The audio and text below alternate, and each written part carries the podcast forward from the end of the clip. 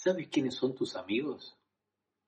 El verdadero amigo es aquel que está cuando se han ido todos, el que no espera nada a cambio, el que te escucha, el que te escucha en silencio cuando lo necesitas sin emitir juicios.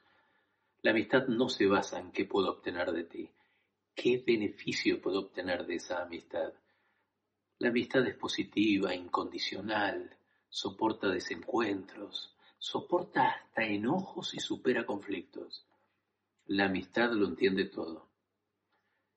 Sabes, está presente cuanto más lo necesitas. Ser amigo es pedir y dar perdón a tiempo.